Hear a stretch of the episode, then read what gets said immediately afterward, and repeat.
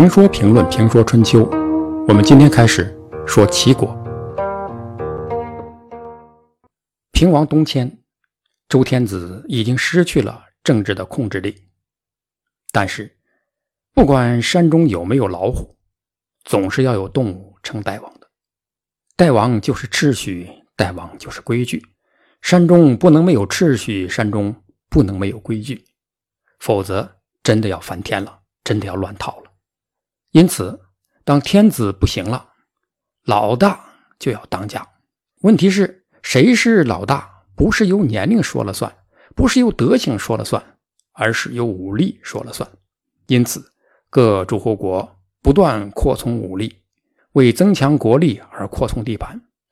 过去限制兼并扩张的王法早已失效，周武王周公率领的那支可怕的军队也已泡沫化，天下没人管了。于是，兼并扩张就成为公元前八世纪到四世纪的潮流。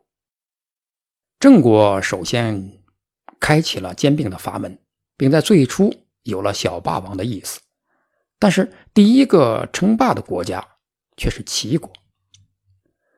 关于郑国，我们讲了三个特点：一是年轻，西周末期建立的国家；二是国小，邦畿内的小国，国君的爵位是第三等伯爵；三是与当时的周天子血缘最近。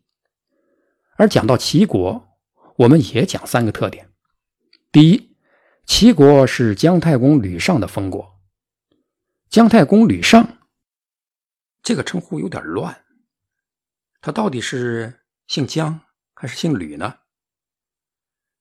要把这个问题说清楚，还得费点口舌。我们首先要搞清楚，在秦汉以前，也就在先秦，姓和氏是有区别的。我们先看“姓”这个字，“姓”的汉字呢是由女和生组成，它的意思呢也是由妇女所生，因此“姓”。从母系，它是母系氏族社会的东西。母系社会时期，一个老祖母受某种神物的感应而生下孩子，然后孩子再生孩子，形成子孙共同生活的氏族部落。为了区别其他氏族，老祖母就把自己所感应的神物，啊，这个神物呢，可能是动物，也可能是植物，或者山川河流。把这些呢作为自己的图腾，演变成姓，这就是姓的起源。进入父系氏族社会以后，姓逐渐成为父系氏族的标志。父系从母系分离出来，形成父系宗族或家族。这些宗族或家族往往以爵位、官职、采邑或者居住地、职业，甚至数字为号，称为氏。氏的甲骨文是种子生根的形状。简单的说呢，姓是氏族的称号，代表的是始祖或元祖的血缘关系；氏则是以后从氏族中分离出来的宗族或家族的称号，代表的是晋祖的身份。在春秋以前，姓和氏的功能是有明显区别的。姓的功能主要是别婚姻。同姓不通婚，因此贵族女子呢一定要称姓，娶这个女子的贵族不能是同姓的。氏的功能主要是别贵贱，通过氏可以了解他是哪个宗族或哪个家族的。平民有名无姓，因此贵族称氏不称姓。比如孔子姓子，孔氏，我们称他为孔丘，而不称他为子丘。到了战国时期，贵族体被打破。秦汉以后，姓氏就不再有区别，作为家族系统的标志和称号延续下来。还有一点需要说明的呢，是进入父系社会以后，非正宗嫡系是不能称姓的，只能称自己的氏，因为氏包含在姓中，姓是代表嫡系大宗的特权。以这样解释，代入公式。姜太公，他是姜姓部落的后裔，他的祖先伯夷因为帮助大禹治水有功，被封到了吕地，这个吕地呢，在今天的河南南阳一带，因此得吕氏，称吕尚。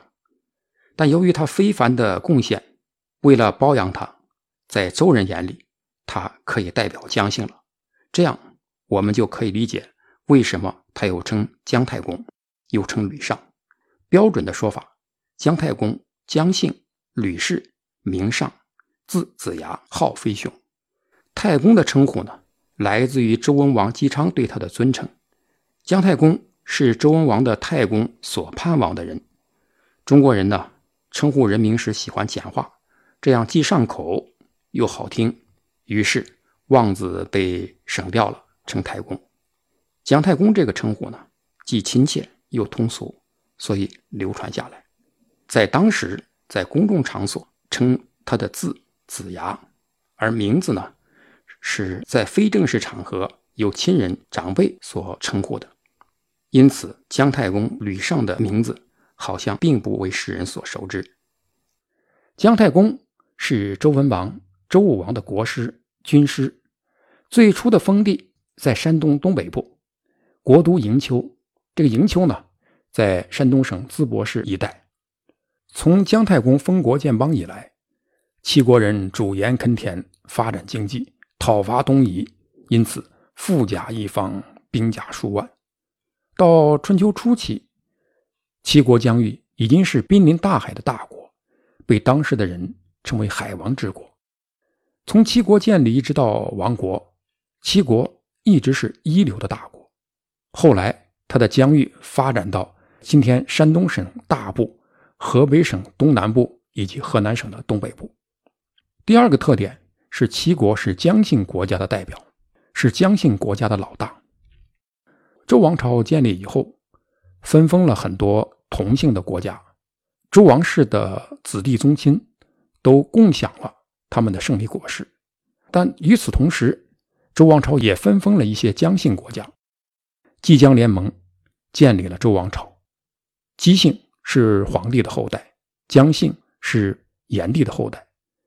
姬姜联盟建立了周王朝，当初正是姜太公姜子牙的鼎力相助，才使得周武王完成了推翻商王朝、建立周王朝的大业。姬姜联盟是政治基础，因此周王朝在分封同姓诸侯兄弟、叔伯、亲宗亲利益共享的同时，也分封了一些姜姓诸侯，其中最大的是齐国。齐国是姜姓国家的代表。同时，姜姓的齐国不仅是功臣，还是周王室的亲家。姬姜联盟不仅体现在政治上，而且在家族关系上也成了亲家。姜太公的女儿成为周武王的正夫人，周成王正是姜太公的外孙。此后呢，不断有姜姓儿女嫁给王室或姬姓诸侯。第三，齐国是一个警察国家，是一个有特权的国家。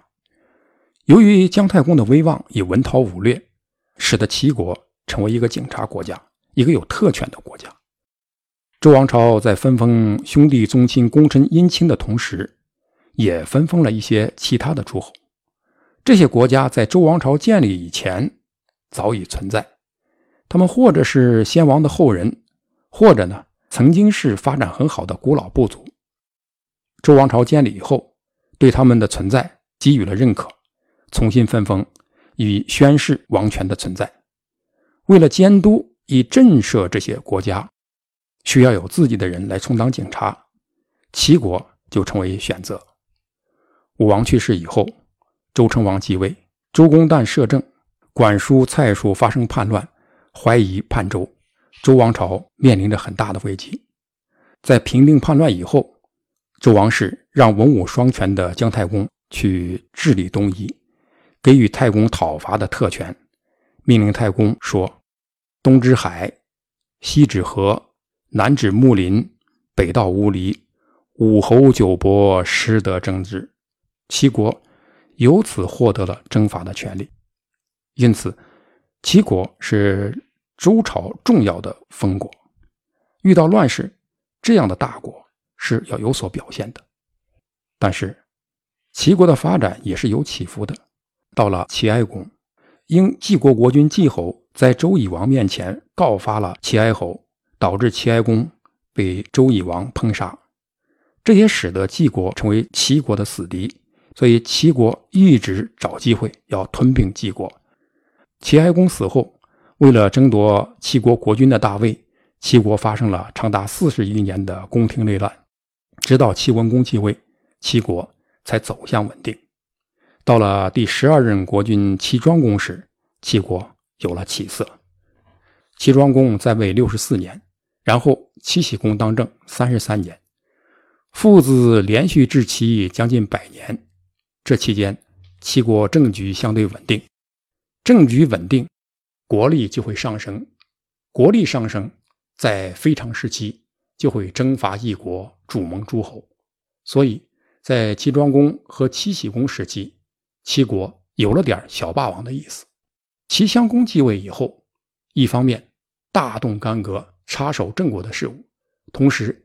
灭掉了仇敌晋国，另一方面，他个人的私生活也不闲着，做出了一些让今天人看来很肮脏的事情。于是，齐襄公摊上事儿了。